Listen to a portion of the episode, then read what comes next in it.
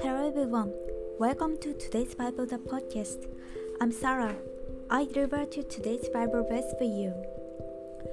But he answered and said, It is written, Man shall not live by bread alone, but by every word that proceeds from the mouth of God. Amen.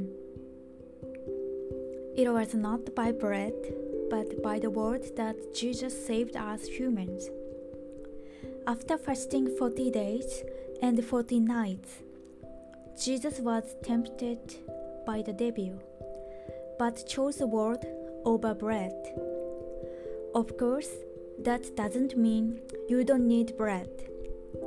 But more importantly, the word. The world has the power to revise us. May you experience the power of the world today. Thank you for listening. Hope you have a wonderful day.